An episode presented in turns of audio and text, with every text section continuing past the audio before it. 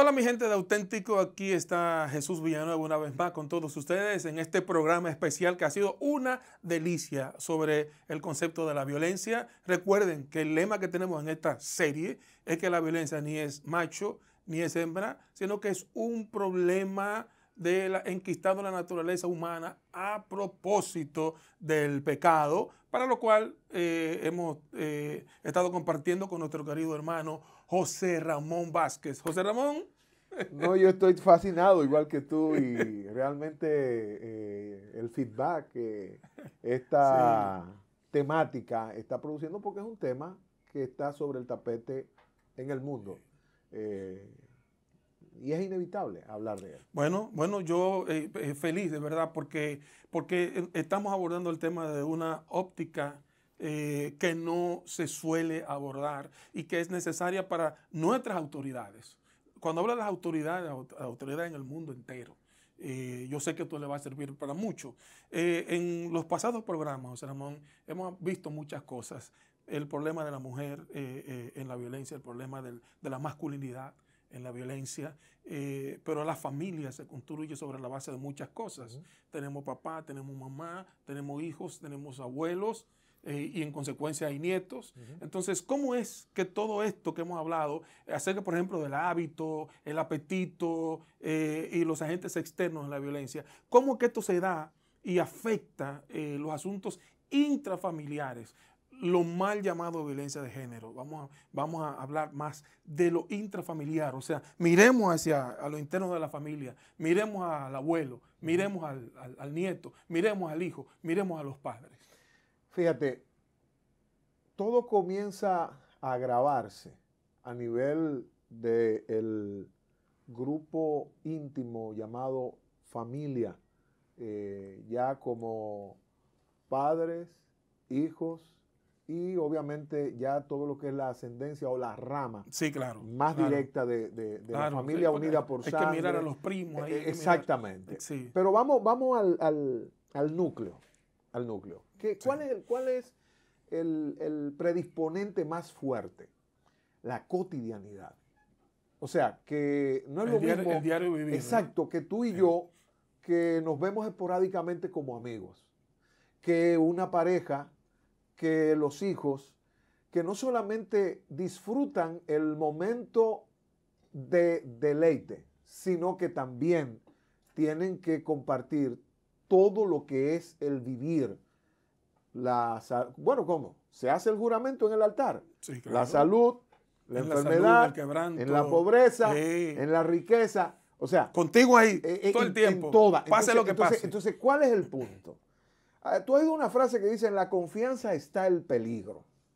Dentro de la familia se da la tendencia a los parámetros que hemos citado aquí, que es la racionalidad, a perderse por la confianza dentro del trato familiar. Entonces ahí es donde viene lo que se llama la violencia a nivel de maltrato, que tiene que ver, si yo te voy a hablar de mi experiencia de niño, por ejemplo mi mamá, mm. una mujer con un corazón bello, pero a la hora de mi mamá dar pelas, como, como se, se usa en Latinoamérica todavía, mi mamá me daba pelas a mí y lo último que me ponía era el pie en el pescuezo.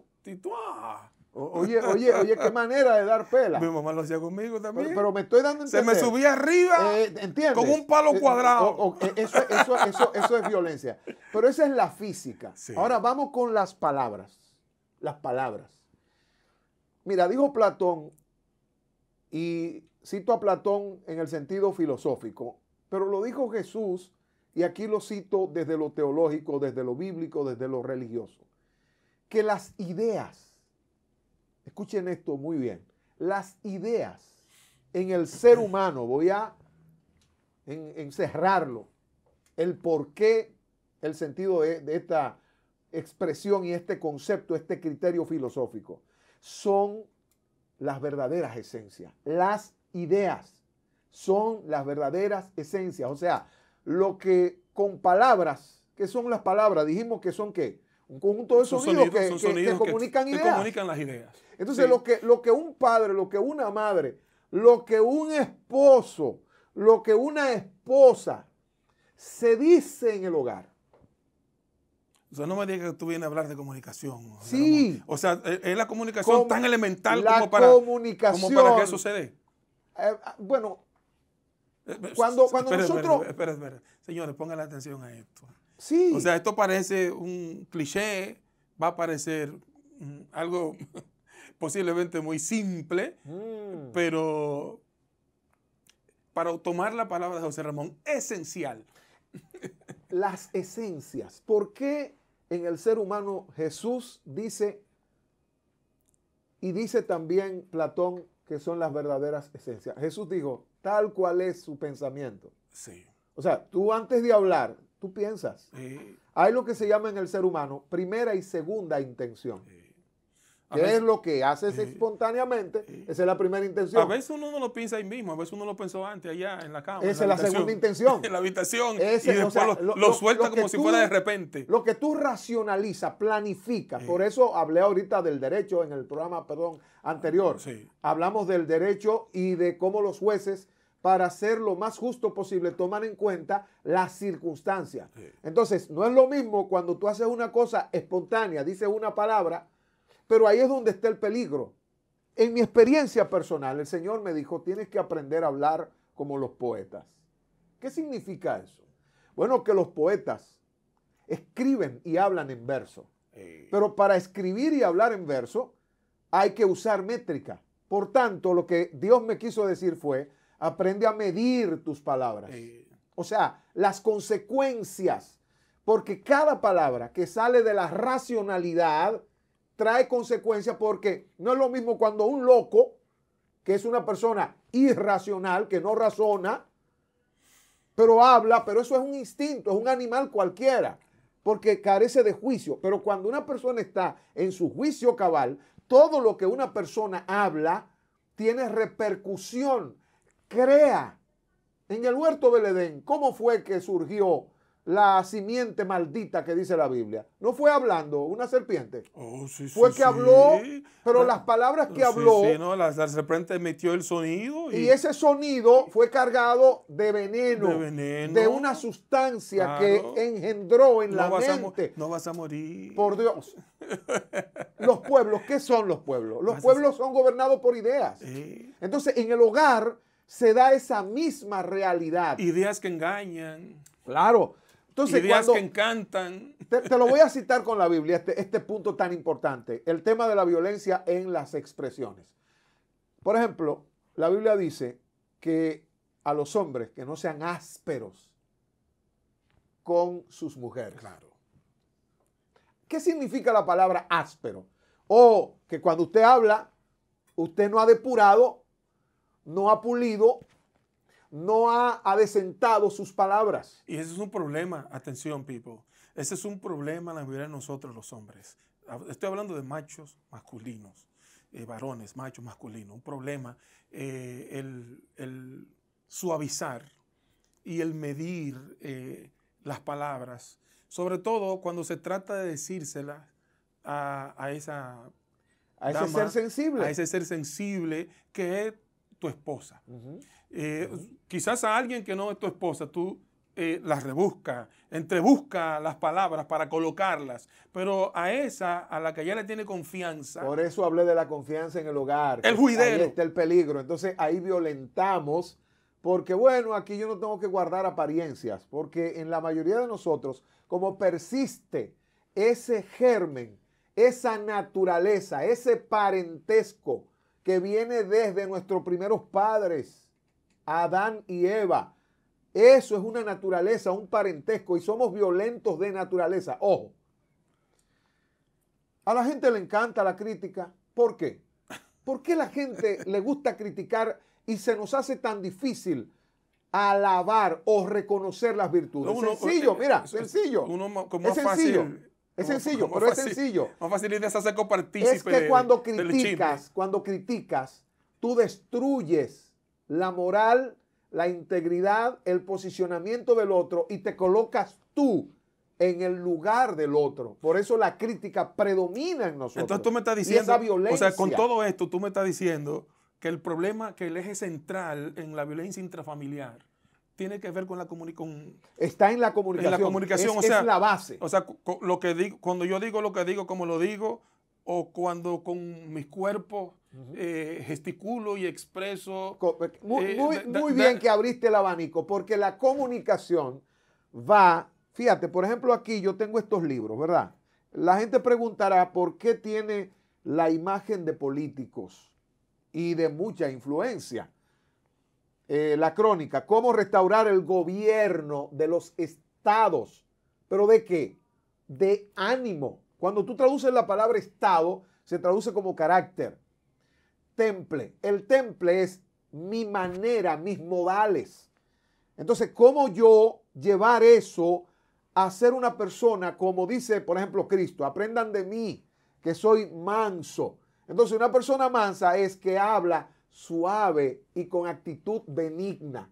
En el hogar, precisamente, se va erosionando la relación. Eso se llama resentimiento. Entonces tú te casas con una persona, ves la belleza, porque todo el mundo se casa detrás de lo bello. Oye, José Ramón. Todo el mundo se, busca lo bello. Perdón, Y se separan por lo feo. Perdóname, te hemos puesto a pensar. O sea, por ejemplo, tu hijo, tu hija, eh, se te acerca para preguntar o para decirte algo eh, y tú no le respondes sencillamente. Te quedas callado, yo me quedo callado. Eso es una actitud, es una comunicación. Yo me quedo callado eh, y una y otra vez, ¿verdad? Sucede que esa manera de yo comunicar... Sí. Expresarte. de que tú no me... Porque estoy comunicando que tú no me interesa. Sí. Estoy, estoy comunicando que no me interesa lo tuyo.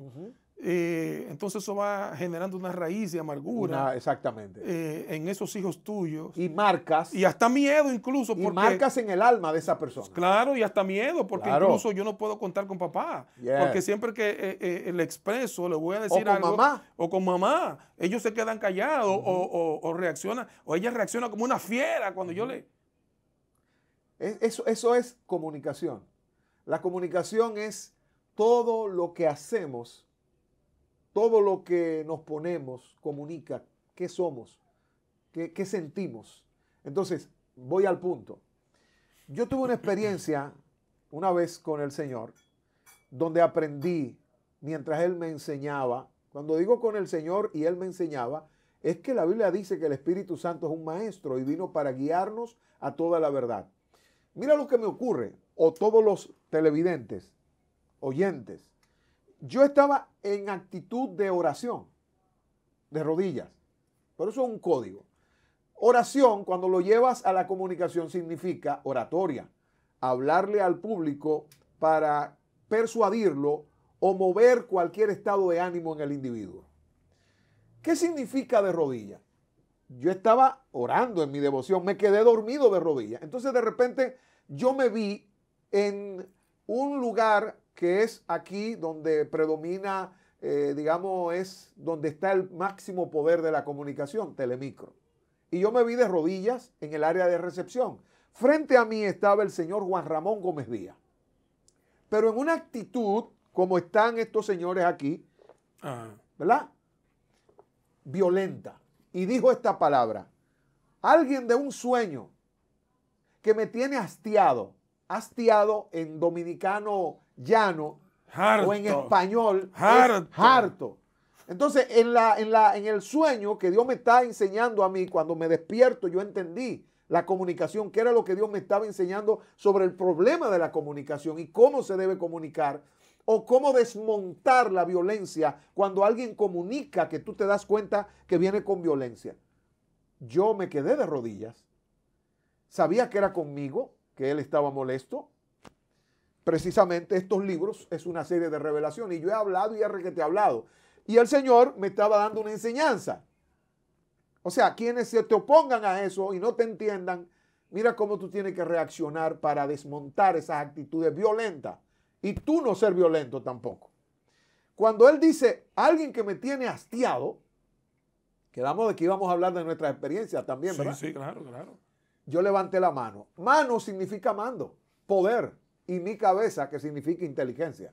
Lo que quiere decir que si usted puede usar su autoridad, usted puede usar su inteligencia sin violencia.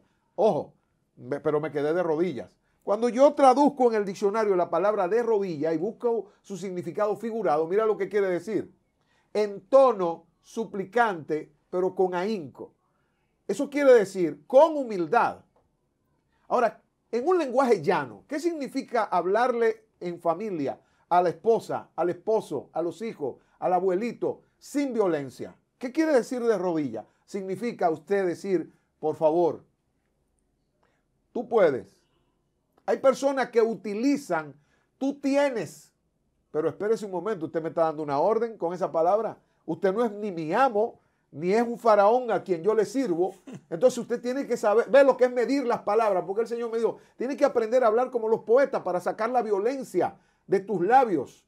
Entonces, cuando yo pude descodificar eso, mira lo que le pasó a Gómez Díaz en el sueño. Él dice que está harto, harto. Y cuando yo le respondo de esa manera, con mi racionalidad, con inteligencia, con mi autoridad, porque yo soy un sujeto y tengo derecho a defender mi postura y lo que creo, pero lo hice en un tono humilde, sin violencia, y le dije, soy yo. ¿Sabe cuál fue la reacción de él? Un cambio de estado, de su actitud. Me dijo, quiero hablar contigo. Entonces yo pregunto al público, ¿cómo es posible que si alguien está harto, ahora de repente, ¿qué hiciste que lo hizo cambiar de actitud? la forma. Fíjate que ahí está el físico, la actitud, pero también la expresión. Ramón, se fue el tiempo otra vez. Esa es la eh, queja. ¿eh? Mire, eh, miren, miren, ustedes ven, hay un grupo de, de, gente por ahí que dice que no, que una mujer no cambia un hombre, ni que un hombre cambia una mujer. Sin embargo, con lo que José Ramón está diciendo ahora mismo, hay estados que te facilitan hacer que alguien cambie de actitud. Se puede. Y ese es estar de rodillas. En otras palabras, porque sentido figurado es ser humilde. No, no, no, termine sin yo dejar por lo menos esto en el, en el tintero. Dale. ¿Cuál es la cualidad de Jesús? Dice que Jesús se humilló. Vino de rodillas, siendo Dios, se bajó del trono. Claro. Si cada ser humano aprendiera esa técnica, los mismos gobiernos De hecho, José Ramón, él dijo, aprended de mí. Que soy manso, y humilde. Y humilde de Ese es el poder más grande. Eh, para cambiar los estados. Señores, en el próximo programa vamos a, ver parte del testimonio ya de José Ramón y, con eso vamos a cerrar este ciclo, con este testimonio porque luego le va a empezar un ciclo nuevo. Así que ya saben, eh, son las consignas que nos quedan darle like a este programa, comentar, compartirlo y acuérdese de darle clic a la campana para que eh, cada programa de lo que hacemos desde Jesús Villanova Auténtico le llegue. Dios te bendiga.